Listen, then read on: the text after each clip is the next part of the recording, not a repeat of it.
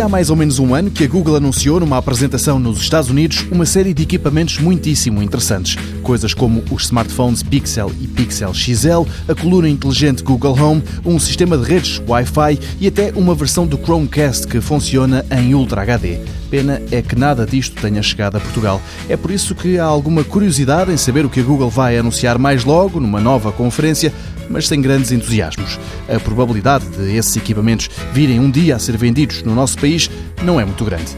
E infelizmente, já que os rumores indicam que novidades interessantes não faltam. É o caso do Pixel 2, a nova geração do smartphone com o selo da Google, que foi muito elogiado lá fora. Falaremos dele em mais pormenor e com mais certezas amanhã.